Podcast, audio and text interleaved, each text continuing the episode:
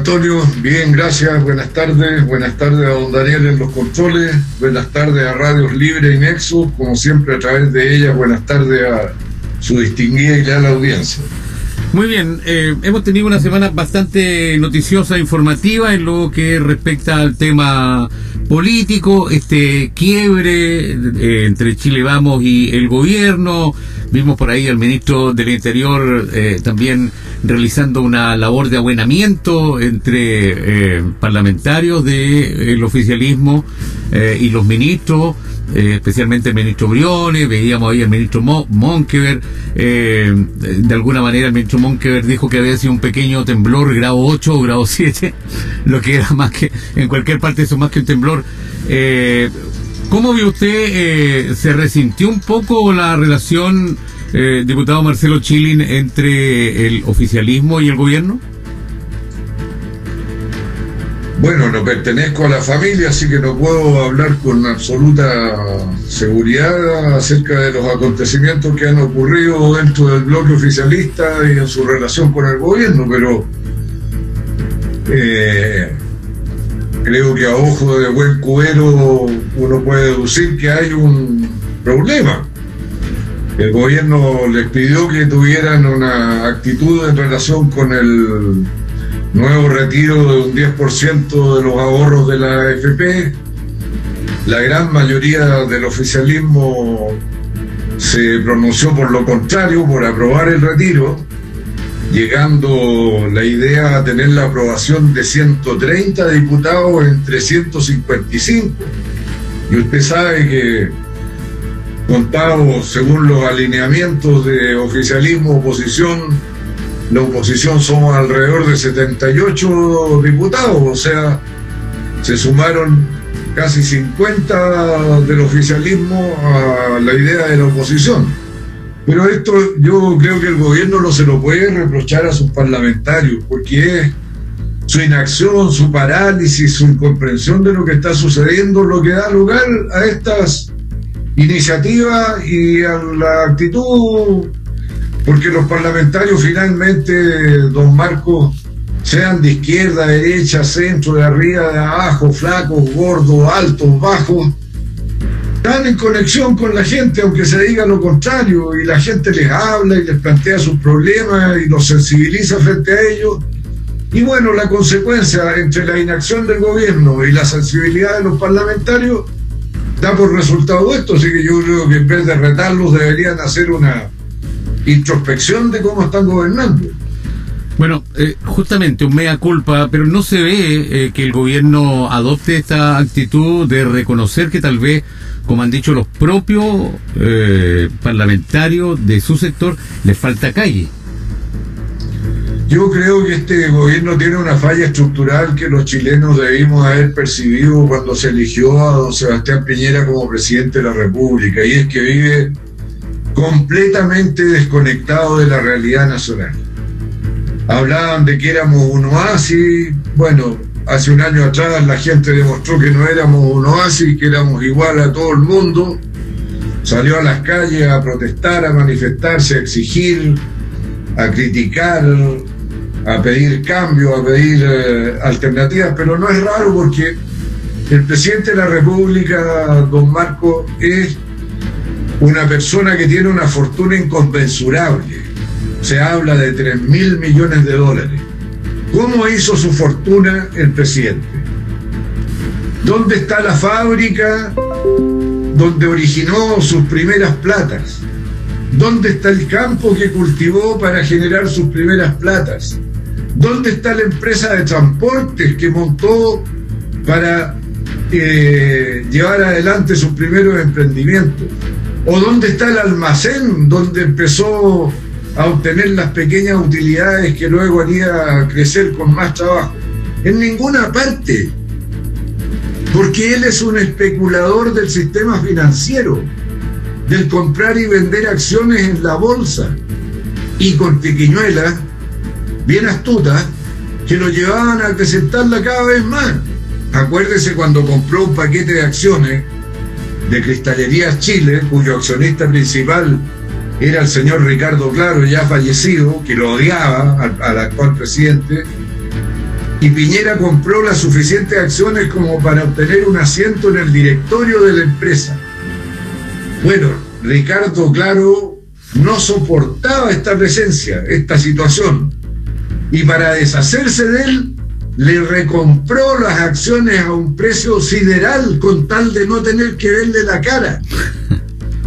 ¿Ah? Entonces, bueno, ¿dónde está el chileno que conoce el presidente Piñera con sus alegrías, con sus tristezas, con sus padecimientos, con sus progresos, con su overol sucio, con los zapatos con barro? ¿Dónde? ¿Cuál, cuál es ese chileno? No lo conoce, pues, porque su fortuna es una fortuna especulativa, de papel. Entonces, bueno, de ahí a que no se entienda nada del país que se está gobernando, no hay ni un paso, ya está dentro de los que no entienden nada. ¿no? ¿Cómo ve usted que siga avanzando en el Congreso en la siguiente etapa y fase este segundo retiro del 10% después de haber sorteado, como usted mismo lo dice, eh, con bastante holgura esta eh, prueba en la Cámara de Diputados? con un gran apoyo de los eh, diputados de Chile Vamos. Lo que viene ahora, ¿los senadores pondrán cortapisa o será algo parecido en, la Cámara de Senadores a lo que pasó en, en la Cámara Baja? Esto va a seguir su marcha, Marco, en el Senado. Y yo sé, hay senadores que han planteado que las grandes fortunas deberían pagar impuestos en el retiro, pero mire, yo estoy de acuerdo que hay que pagar los impuestos. A mí no me, no, me sacan en los reportajes de televisión porque no pago las contribuciones de bienes raíces. Así que sé bien que hay que pagar impuestos. Pero ¿qué ocurre con los impuestos?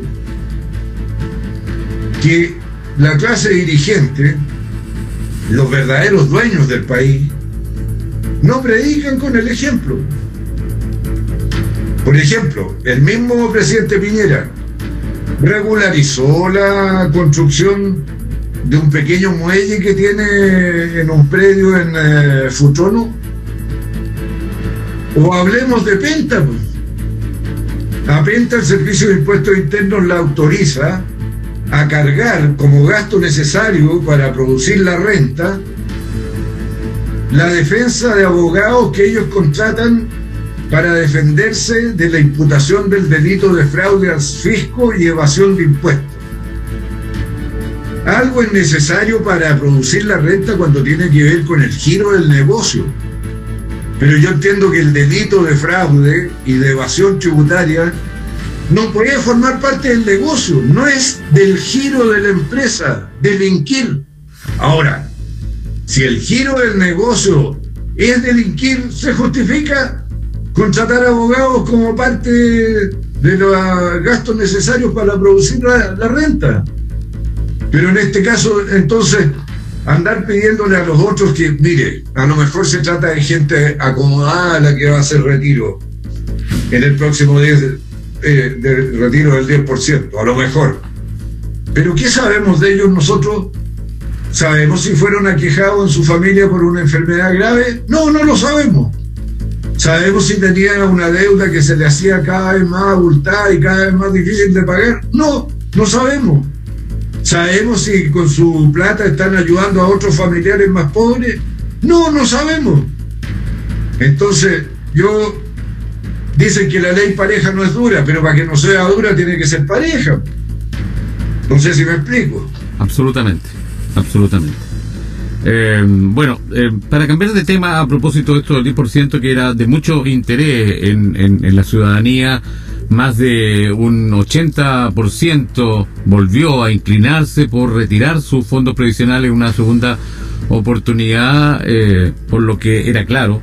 Precisamente hoy día escuchábamos también a, otro senador de oposición indicar de que tanto la opinión pública como también la Cámara de Diputados eh, eh, declararon claramente con sus acciones, con lo que ha salido publicado con las encuestas que se han hecho de que eh, el Senado debiese, tal como indica usted, eh, el diputado Chilling, seguir eh, por buen puerto esta posibilidad de que antes de Navidad, se dice, se pueda retirar el segundo 10%.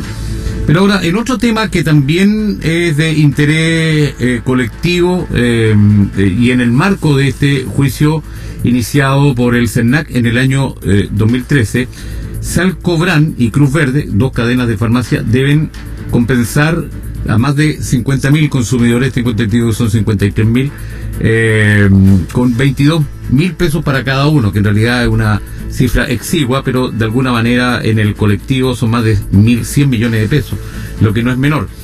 Pero a propósito de cosas que indignan a la opinión pública, hemos sabido que estas cadenas de farmacia, para comenzar la revisión de, la devolución a estas personas de estos 22 eh, mil pesos, les piden boletas del año 2007 y 2008 que indiquen que hayan comprado en cualquiera de estas dos cadenas y que hayan sido los medicamentos que están incluidos en la lista de medicamentos que son eh, proclives a ser eh, eh, devueltos con esta indemnización.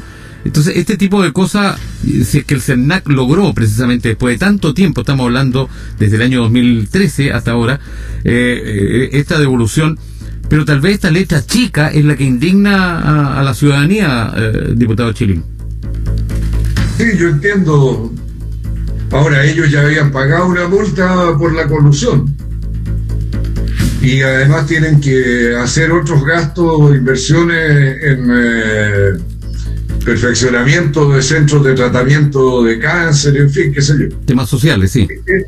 Es, difícil, sin duda, identificar a los beneficiarios porque, claro, hay gente que compró en el mesón, pero esa información lo más probable es que la tengan las mismas farmacias. Porque la mayoría de la gente hoy día está pagando con tarjeta de crédito, no les costaría mucho identificar a quién le corresponde y cuáles son los medicamentos que compró. Entonces, lo raro es que siempre el esfuerzo de aportar la prueba recae en el perjudicado. Y naturalmente que eso molesta, indigna, y en este caso es particularmente indignante porque ya en la colusión de los pollos porque subieron el precio artificialmente, usted se comió, no sé, 100 gramos menos de pollo. O en la colusión del cerdo se comió 200 gramos menos de pulpa de cerdo. Pero aquí afectaron directamente la salud, si, si, es que no la vida. Entonces, ¿cómo no va a producir rabia todo este tipo de, de situaciones? Aquí en realidad lo que corresponde es que la gente demuestre simplemente que consume ese remedio que tiene eh, prescripción médica desde el tiempo en que se detectó la colusión de precios y que le devuelvan la plata y ya. O que le paguen lo que se está ofreciendo como indemnización y ya. Así es. Eh, así esperamos. Menos mal que no puso en esos ejemplos la colusión del confort. Eh, querido bueno, claro, ahí el que sufrió fue el diario. claro.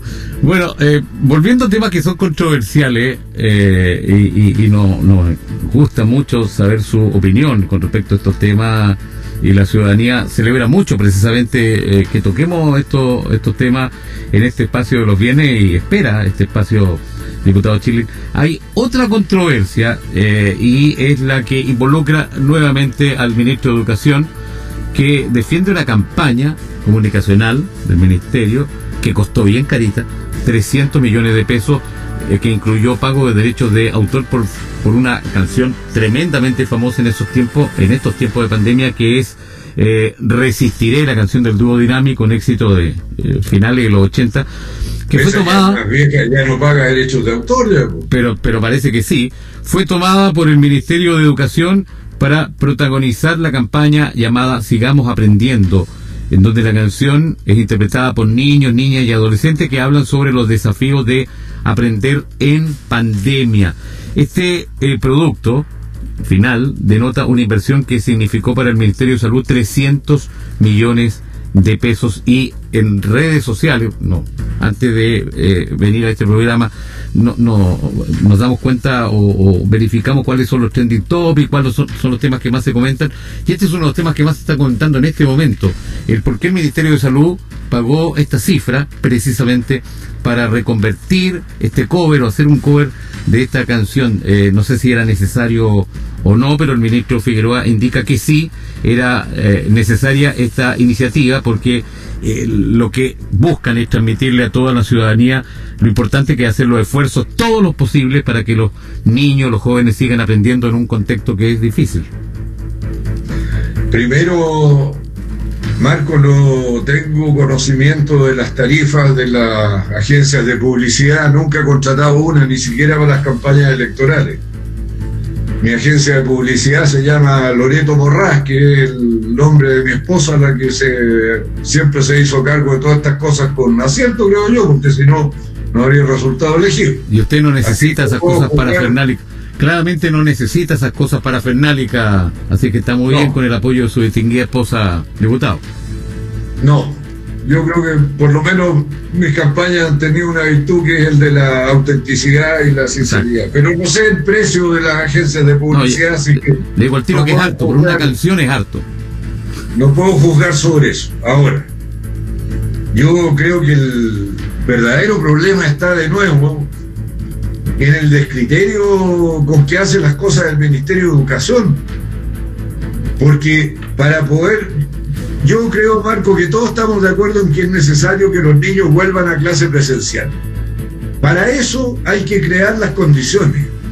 No, no basta con que Eugenio diga, vamos a poner los bancos a un metro y medio de distancia, la silla no se va a poder echar para atrás hasta tocar el banco del niño que se sienta atrás, van a pasar de a uno al pizarrón, van a salir de a 10 a recreo para que no usen todo al mismo tiempo patios pequeños y para que no vayan todos al mismo tiempo al baño, etcétera, etcétera. Pero si usted lo que propone ese genio no lo pasa por el tamiz de la comunidad, es decir, el director, de los profesores, del centro de padres y apoderados, de los auxiliares de la educación, y construye un consenso acerca de que son las medidas adecuadas, la gente va a decir, no, aquí nos están haciendo volver al tuntún, nos están haciendo volver a mata caballo sin ninguna medida, sin ninguna protección. Para que las personas se sientan seguras tienen que participar de las decisiones. Y eso no lo arregla un spot publicitario de 300 millones de pesos. Se arregla con trabajo, conversando, escuchando, poniendo de acuerdo. Y yo creo que lo que pasa es que el Ministerio de Educación hoy día está traducido en una ruma de flojos, que no quieren trabajar con la gente que tienen que trabajar para construir el consenso. Correcto. Eh, eh, nos quedan los últimos minutos para esta mm, primera parte, diputado. Y dentro de los temas que eh, también nos gustaría analizar, eh, hay una lista de diputados con respecto a una eh, iniciativa de la Comisión de Ética de la Cámara de Diputados y Diputadas que está analizando si inicia o no una investigación de oficio. Se reveló de que algunos legisladores no han regularizado las construcciones de sus viviendas o bien han declarado eh, menos metraje del construido o han dado un uso diferente al, declarado en sus inmuebles, lo que es una irregularidad. Eh, hubo un programa de televisión, informe especial, que detalló eh, esta situación. Ahora se entregó una lista, yo estaba ubicando mientras conversaba, está aquí el diputado Marcelo Chili, pero me parece que no, dentro de esta lista que de los diputados eh, que están en estos casos. Sí, no, yo no estoy, yo pago mis contribuciones por doloroso que sea. Y yo creo que se justifica la acción de la Comisión de Ética de ambas cámaras, porque hay senadores y diputados involucrados en el no pago de contribuciones, por cualquiera sea la razón. Algunos han aducido desconocimiento, descuido puede ser. Eh, dejarse estar, negligencia, poco rigor, lo que usted quiera. Pero el hecho es que la autoridad tiene que dar el ejemplo. La autoridad tiene que respetar la ley, tiene que tener una conducta ética, de modo que los demás se reflejen en él y sientan que vale la pena que sean autoridades, que, que señalan un camino, una manera de comportarse, en fin. Yo creo que la Comisión de Ética tiene que hacer esa investigación y establecer, bueno, las sanciones que correspondan, que no, sé de qué grado serán, no, estoy en la Comisión de Ética, no, no sé bien cómo se están eh, manejando los parámetros que miden el buen comportamiento parlamentario. Pero por lo menos tienen que pasar para que se investigue por qué se produce esta situación, que además, eh, Marco, mire, da lo mismo que afecten al señor A, a la señora B, al señor X y a la señora Y. El problema es que estas malas conductas afectan el prestigio de la institución y las personas somos pasajeras, no somos imprescindibles, nadie nos va a echar de menos porque no estemos. No somos nosotros el problema, el problema es que nuestra conducta equivocada, desacertada, errónea, negligente o lo que sea, afecta el prestigio de la institución. Y la institución es la que le sirve a la ciudadanía, la que la protege de los abusos, el espacio al cual recurrir cuando hay un problema que no se puede resolver en otro nivel, es la que está para ayudar a los ciudadanos. Por eso hay que cuidarla, no por las personas que la habitamos, sino que por el servicio que le presta a la gente, a la democracia, al poder vivir en libertad. Y por eso estas conductas son reprochables. Claramente quienes abrazan la carrera política con cargo de elección popular especialmente, tienen que tener esta delicadeza extrema en estos tiempos, diputado Marcelo Chilin, y muchas veces tal como aquí lo analizamos, por un descuido o por pensar que eh, en realidad hay otras cosas prioritarias que hacer este tipo de cosas cuando aparecen en un programa de televisión que tiene alta sintonía, que generalmente es un programa inquisidor, que apunta con el dedo, eh, y la comunidad lógicamente eh, se ruboriza ante este tipo de situaciones. Por lo tanto, eh, es, difícil la situación en la que se encuentra este grupo de parlamentarios esta televisión y ese programa también podría hacer una investigación sobre los impuestos del 0,1% que se queda con el 20% del Producto Interno Bruto, de los hiper ricos. ¿ah? Mm. Estamos hablando de 18.000 familias, 18.000 personas, el 0,1%. Pero a eso no lo investigan, y no lo investigan ¿por qué? Porque son los dueños de la televisión. Exactamente, bueno. Sí, eh, es, un, es un temazo. Es un temazo, eh, diputado Marcelo Chilin. Bueno, tenemos que ya eh, separarnos un instante. Después volveremos con la actividad parlamentaria que, que no tenga estos ribetes de polémica siempre está eh, preocupado, trabajando, tiene un sentido social que se destaca, que se reconoce el diputado Marcelo Chilin y que seguramente también ha sido parte de su trabajo legislativo durante esta semana que termina. También hay algunos proyectos que están en barbecho ahí viendo para eh, eh, eh, de alguna forma en los próximos días ser abordados también. Vamos a hablar de esta preocupación del Colegio Médico por el aumento de cifras y esta percepción de que hay poco temor al virus de, del COVID debido a que pasamos a fase 3 y hay un cierto relajo. Bueno, de eso vamos a estar conversando en los próximos 30 minutos de nuestro Sin Libreto. Un alto, ya estamos de vuelta como siempre con Funeraria Los Patos. Chilin, quien está con nosotros en la línea del Zoom. Eh, diputado, ya lo anunciábamos antes de ir a los comerciales, el Colegio Médico está preocupado por, por las acciones comunicacionales que podrían eh, transmitir la sensación de que el virus ya no es amenazante, que no es real. Eh, se abre el casino de Viña, hay fuegos artificiales, eh, los restaurantes pueden atender ahora también en, en, lugares cerrados. ¿Cuál es su opinión y mirada con respecto a esta percepción del colegio médico? Primero me habría gastado los 800 millones de pesos eh, que se gastó el Ministerio de Educación en estimular el regreso a clases presenciales en una campaña de alerta y de llamado a la responsabilidad individual, aprovechando que se han recuperado pasos de libertad. Y no entiendo por qué no se hace, porque los que van adelante de nosotros en la evolución de la pandemia nos van mostrando cuál es el camino, pero parece que nosotros nos seguimos creyendo el cuento que somos el oasis, siguiendo al que nos dirige. ¿Por qué Chile no va a volver a caer en lo que cayó Italia? o en lo que cayó Alemania o en lo que cayó España. ¿Qué es lo que nos hace especiales? ¿Le vamos a creer a Bolsonaro que ellos son unos superhombres y nosotros, para no ser menos, también somos superhombres? ¿Que no le tememos a nada?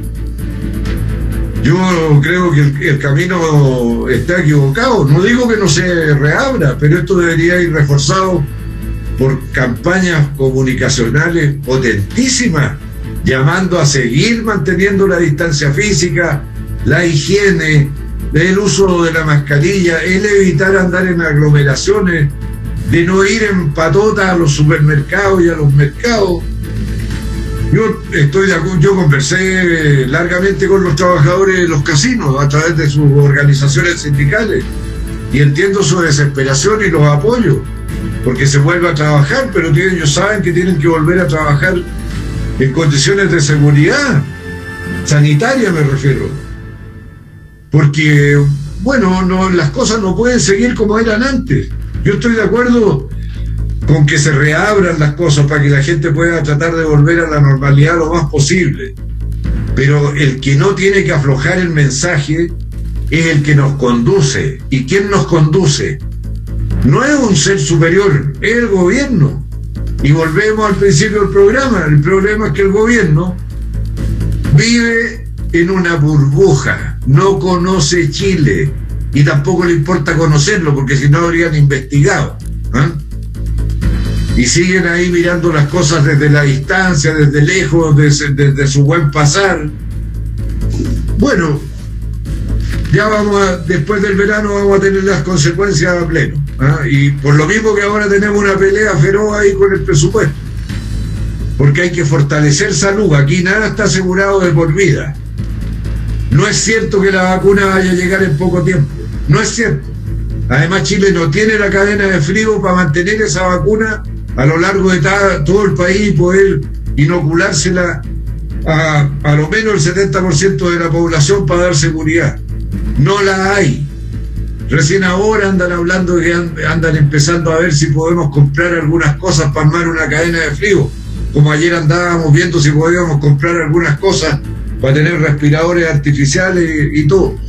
Estamos en las peores manos posibles con este gobierno, estimado Mario. Pero tenemos 10 millones de vacunas que ya estarían negociadas para poder inocular a 10 millones de chilenos. Las vacunas, las vacunas no existen, no existen.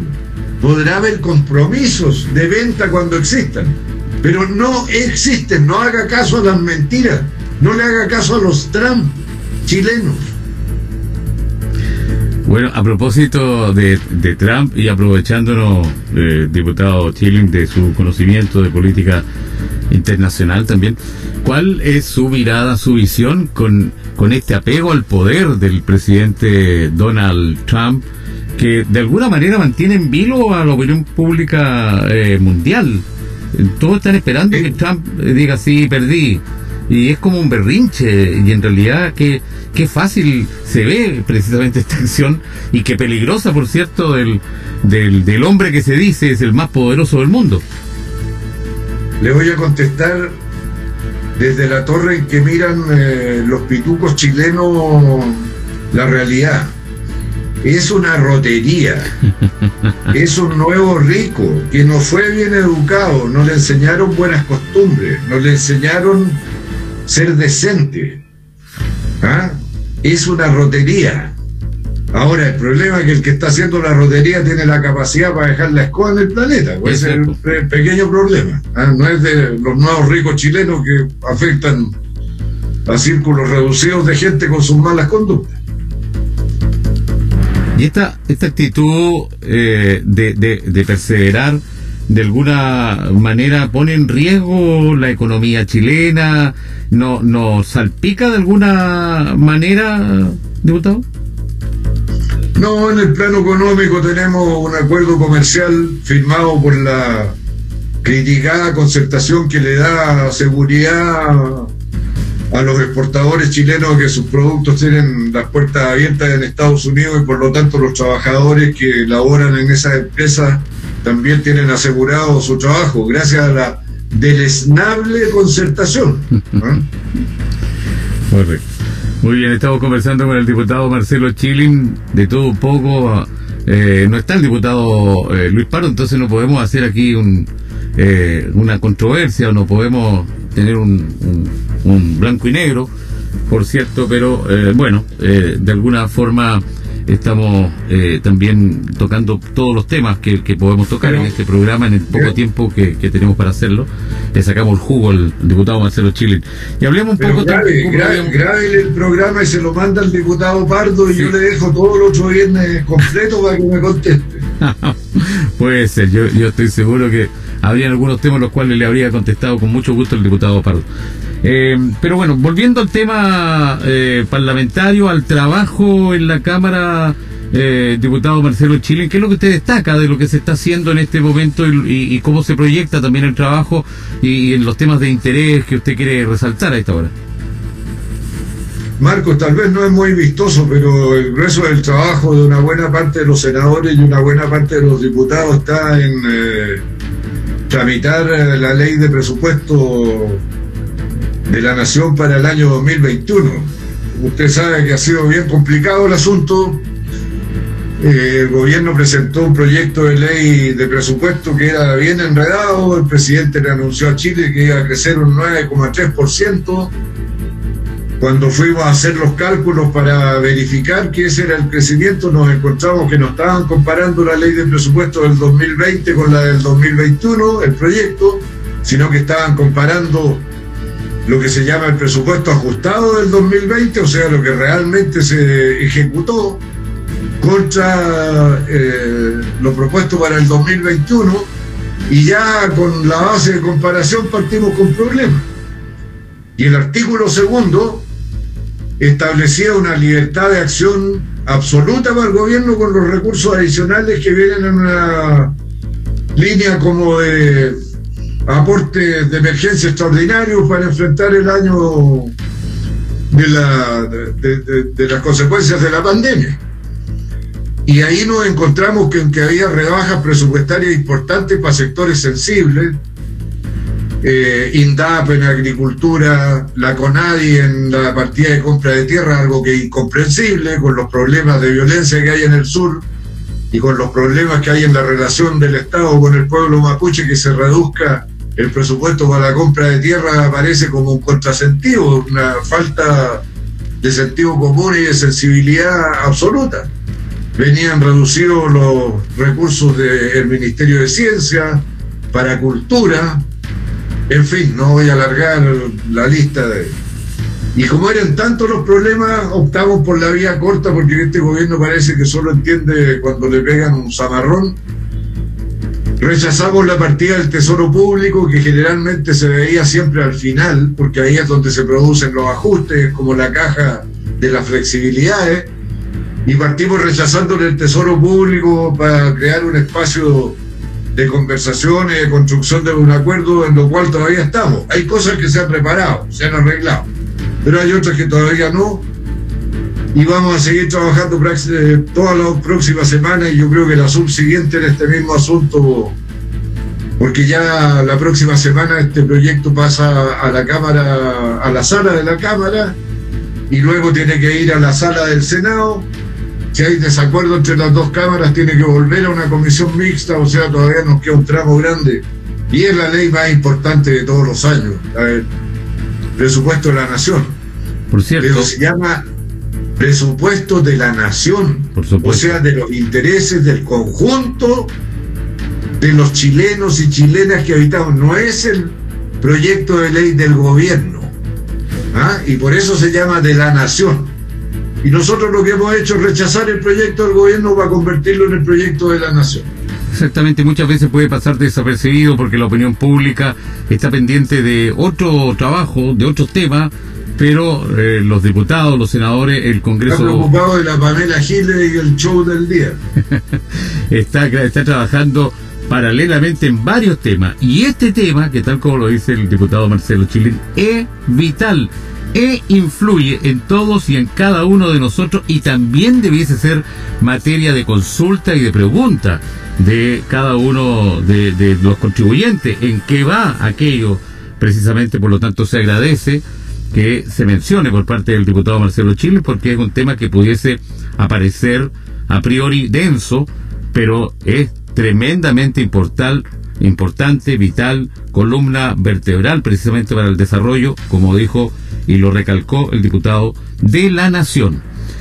Eh, a, propósito del, trabajo de los eh, parlamentarios, diputados, ¿cómo va este, proyecto eh, o, esta idea que busca flexibilizar los requisitos que tienen los independientes para postular a la Convención Constitucional eh, ya que eh, definitivamente se han quejado, hemos visto también varios aspirantes a constituyentes independientes que no forman parte de los partidos políticos, eh, que se les pone pesada la pista al, querer ser precisamente representantes de la comunidad en estos cargos de elección popular que ya se vienen. Marcha bien, se han bajado los requisitos de reunión de firma, de la condición en que se hace la acreditación de la firma, se puede hacer por medio electrónica se han puesto en las eh, regiones de menor población, en los distritos menos poblados, un mínimo de firmas que no sea tan groseramente ofensivo para los que tuvieron que hacer reuniones de firmas más grandes. Eh, yo creo que marcha bien, pero ¿sabe qué? Eh, Marco, sobre este asunto de los independientes, eh, yo creo que no es un mérito en sí mismo el ser independiente. Yo conozco militantes de partidos que son eh, grandes cerebros. No se los voy a mencionar a todos porque la lista sería demasiado larga. Gente muy experta en sus profesiones, en sus ocupaciones, y que saben mucho más de constituciones de lo que sabe un independiente tienen los mismos problemas que los independientes, así como tienen virtudes, tienen eh, defectos. Y yo creo que el problema de los independientes es el vértigo que tenemos todos los seres humanos a meternos en una elección. ¿Ah? Y se lo digo por experiencia propia. Yo sé que da susto ir a una elección donde se va a pronunciar sobre uno gente que no lo conoce y nosotros le tenemos vértigo a la incertidumbre, no nos gusta la inseguridad. Bueno, pero algunos hemos hecho de tripas corazones y nos hemos animado y hemos averiguado lo que la sociedad pensaba de nosotros. Y unos salimos elegidos y otros no salieron elegidos. ¿Y por qué los independientes hay que darles derecho automático a estar sentados? ¿No quedamos que queremos respetar la soberanía popular y queremos que la gente se pronuncie? que la gente tome la palabra, que la gente diga lo que quiere, que la gente tome decisiones, pero ellos quieren llegar automáticamente. No, ¿ah? ¿se acuerda del pingüino?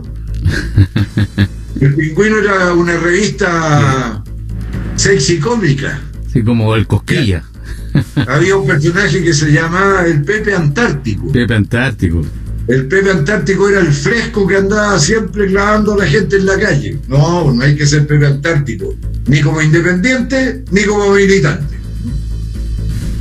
Bueno, pero la, ciudadanía mostró claramente en el plebiscito pasado eh, de que no tenía la confianza. la ciudadanía, la ciudadanía, Marco, se va a poder pronunciar en la elección de convencionales.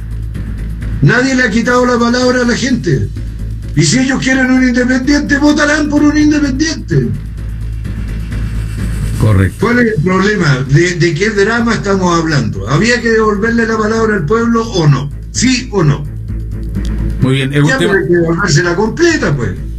Bueno, un, tema que va a estar en la mesa definitivamente, porque claro, los independientes también como dice usted, se están eh, eh, aprovechando de este clamor de la gente y de alguna manera van a usarlo para su eh, para sus exigencias y para poder ingresar a este juego en donde la gente ve que quiere darle una oportunidad precisamente a rostros nuevos, a nombres nuevos que tal vez no tengan eh, ningún roce con, con, la política, el menor roce posible con la clase política, como para así validarlo. Entonces, eh, va a ser una, una gran misión el explicarle a la comunidad que también es necesario que tengan este roce político para poder redactar una buena constitución al final, diputado.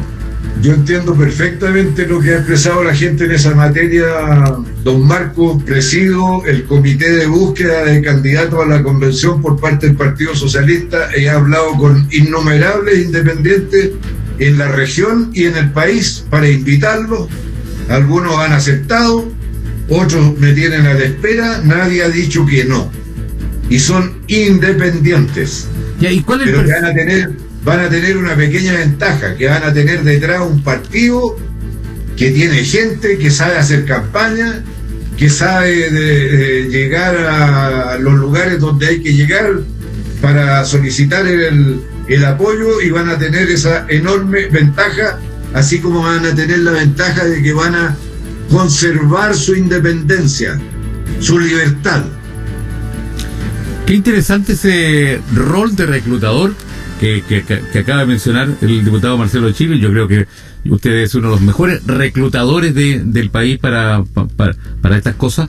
¿Cuál es el perfil que usted ve en, un eh, constituyente y que redacte nuestra constitución para nuestros hijos, nuestros nietos, eh, diputado? A ver, no se lo voy a decir con nombre y apellido, pero he hablado con representantes del pueblo mapuche que me han dicho que sí. ¿Ya? ¿Ya? He hablado con mujeres abogados feministas que me han dicho que sí, en la región y fuera de la región. He hablado con académicos que me han dicho que sí, en la región, en Ñuble, en Santiago, en, eh, Coquimbo, etcétera, etcétera. He hablado con jóvenes que me han dicho que sí. He hablado con internacionalistas, gente que es mayor pero que conoce cómo funciona la cosa, que me han dicho que sí. Así que esto de que lo es un puro drama. Además, usted dice la gente no quiere que anden cerca de la política. Que vuelan, que vuelan. oiga, el, el, el riesgo más grave que asola a la convención constitucional es que llegue al final de su mandato y no haya producido nada. ¿Eso es lo que quieren los chilenos? ¿Ah? ¿Quieren dejar la cosa en manos de eh, gente que no va a concluir la tarea que se le encargó? ¿Eso es lo que se desea? Bueno, yo al menos para eso lo estoy. Yo lo que entendí que la gente quiere una nueva constitución construida participativamente, no solo por los convencionales constituyentes, sino que también por la consulta de estos con eh, el pueblo que se pueda consultar a través de sus organizaciones, de sus representaciones, en fin. Y para eso es lo que nosotros estamos trabajando. Nosotros no estamos trabajando para darnos el lujo de que la eh, nueva constitución sea una cuestión fracasada para que digan, ¿ven que Pinochet tenía razón? No, conmigo por lo menos no cuenten para eso. Bueno, representantes de pueblos originarios sí o sí deben haber, según te entiendo, su, según su criterio, ¿no? Así es. Ahí también se está terminando de resolver cómo va a quedar la ley para asegurar el escaño reservado. De los que yo he hablado, van a ir en nuestros escaños, no en los escaños reservados, van a ir en los escaños que le pertenecen a todo el pueblo chileno. Y ya me dijeron que sí. Correcto. Pronto se los voy a llevar a la radio para que lo dejen hablar. Pero por supuesto, por supuesto, cuente con eso. Bueno, pero pero me dijo que ha hablado con harta gente, pero pero el, el, perfil, eh, en tres, cuatro palabras, eh, joven, eh, eh, qué sé yo, abogado. No, me, habló de un montón de gente. Hay gente que tiene título de abogado, pero hay otros que no tienen ningún título, otros son periodistas, otros son ingenieros, otros son eh, cientistas políticos, otros no tienen profesión, simplemente son dirigentes sociales, hay de todo. Bien, bien, diputado. Muy bien. Estoy seguro que hará una gran selección, diputado. Sí, pero yo, yo, yo, les pido un requisito, porque les reviso la trayectoria. Ya. Y me fijo en que su trayectoria haya tenido afinidad con los valores y principios que representa el socialismo en Chile y en el mundo. Si no hay afinidad, no hay candidatura. Punto. Muy bien, le compro, le compré, diputado, ¿eh? le compré todo. Oiga, nos tenemos que ir. Ha sido un programa tremendamente provechoso. Eh, nos quedan dos minutos para tal vez al, los minutos de incidentes, alguna cosa que tenga que comentar que se nos haya quedado en el tintero, que no lo dejé expresar, diputado Chini. No, Marco, me ha dado toda la libertad del mundo, se lo agradezco. Pero tocamos el punto en el transcurso del programa, mire, hemos recuperado libertad, libertad de movimiento, de desplazamiento, de actividad, en fin, usémosla responsablemente. Fijémonos en lo que está pasando en los países que van adelante nosotros, que hicieron mal uso de la libertad y en qué cayeron en el encierro de nuevo. Amiga, amigo, auditora, auditora, por favor no nos descuidemos, mantengamos la distancia física, no vayamos a las aglomeraciones, Ah, busquemos los horarios en los supermercados cuando no va nadie. Le doy un dato, a la hora del almuerzo están pasivos. Mm, ¿Ah? A las 2 de la tarde, sí. Tiene toda la razón. Digamos las normas de higiene, mantengamos el, eh, el, la mascarilla, sigamos respetando las normas y teniéndole miedo al coronavirus, porque hay altas razones para seguir teniéndole miedo. La vacuna no va a estar mañana. No se deje engañar. Ya. Ok. Tiene calle el diputado Chile, yo también me había fijado, a las 2 de la tarde vacío el supermercado. ¿Y por qué vamos a las 12 del día o a las 11? También me puede preguntar por el precio del pan, el precio de la micro, de las micros que van para vos, de todo lo que quieran. Ok, muchas gracias, diputado. Que tenga un gran fin de semana. Nos encontramos el próximo viernes. Dios mediante. Ya, Marco, muchas gracias. Gracias Buenas tardes a, todo el mundo. Gracias a Funerario Los Paltos, Daniel